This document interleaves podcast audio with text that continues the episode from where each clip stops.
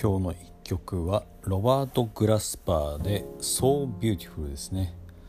えっ、ー、とロバート・グラスパーっていう方はですね。まあもう現代のまあ代表的なジャズピアニストらしいですね。まあうんそれでちょっとまあ探してみたという感じなんですけども。生まれは、えー、1978年で今42歳っていうことなんですね。まだまだ若い方で、まあ、出身はアメリカですね。で、えーとまあ、ジャズピアニストですね。なんですけども、まあ、かなりヒップホップとか R&B とかの影響も受けてるし、えーとまあ、そっち方面にも影響を与えてる人物っていうことで、えーとまあ、本当にうん。ななんていうんですかね。い今うんうん。うん。すごく今っぽいサウンドって言ったらあれなのかもしれないですけどまあなんか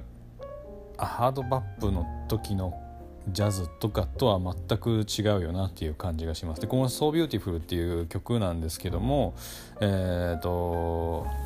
トリオ編成でやっててるのかな？ピアノドラム、えー、ベースって感じですね、えー、トリオ編成でやってるんですけど、まあ、本当にすごく心地いい和音を、えー、ななんだろうな。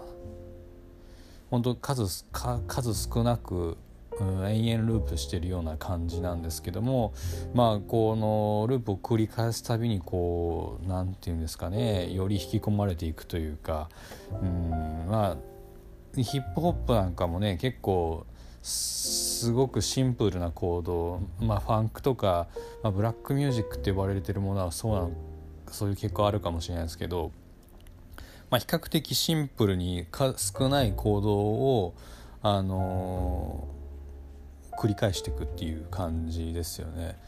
でまあファンクやなんやかんやだとあのコードは一緒でもちゃんとサビがあるっていうかなんていうんですか？まあそういう感じではあるんですけど、まあ、ヒップホップなんかだとね比較的あのな延々繰り返してる。そこにまあラップを載せる場合もあるしみたいなそういう感じが多いかなとまあいう感じですかね。うん。でまあそういう感じの曲の作りではあるんですね。複雑さっていうのはあんまりなくて。うんすごくシンプルででもこう和音には複雑さを感じるというかなんか瞑想的っていう表現をするしてるえっ、ー、となんだ？評価というかそういうのをしてらっしゃる方もいらっしゃるけどそれはなんかそんな感じはするなとは思います瞑想的、うん、あのどっちかっていうとっていうかなんかこうヘッドホンで聞いてあの浸りたくなるようなそういうサウンドですかねでもしっかりねあのあのなんていうんですか中盤戦になるとあのあこれジャズジャズっぽいなっていうソロを取り始めるんですよね。うん、でそこでなんか違うなって思うのはあの各パートがソロを取るっていう感じではなくてピアノソロが始まるとドラムも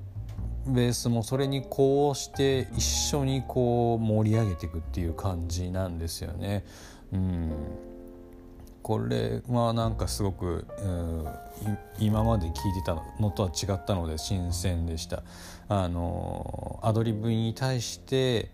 あのバシバシに戦ってるっていう感じじゃないんですよね。このこの感じは。アドリブを一緒にこう盛り上げてるっていう感じが本当にしてあのいいなっていう感じました。すごくいや本当に今まで知らなかったことを本当にうんなん残念に思うじゃないですけど本当にいやいいい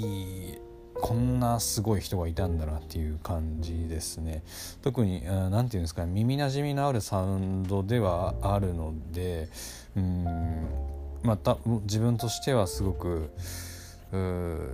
受け入れやすかったかなとは思うんですけどそれでもこう、うん、ななんだろうな。本当、うん、ジャズって、うん、深いし広いんだなって、思いました。この R&B ヒップホップとジャズっていうとやっぱこうマイルス・デイビスのあのラストアルバムですかね「ザ・ザ・ドゥ・バップ」ですか？やっぱりあなんかやっぱそこにあなんだろうな。あれ1990年とかのアルバムでしたけ？どやっぱそこに90年代ですね。もうすでにそこでもう先を見てたんだなとか思ってしまいますね。やっぱマイルス・デイビスすげえなって勝手にこう思ったんですけどね。でもやっぱこうジャズとヒップホップやっぱこう、うん、ヒップホップアーティストもジャズミュージシャンに対してすごくリスペクトがあったりするらしくてね。あのすごく不良っぽい感じですけどやっぱ同じブラックミュージックっていうところでですしアメリカ生まれの音楽ですしあのうんなんかすなんか対極というか全然違う感じがしてたんですけどイメージですけどね。ねやっぱヒップホップっていうとなんか不良なやんちゃなイメージがあるとは思うんですけどね。洋服の感じとかもねなんか、うん、オーバーサイズでみたいな。片やジャズは、まあ、きっちりスーツを着こなしてみたいな、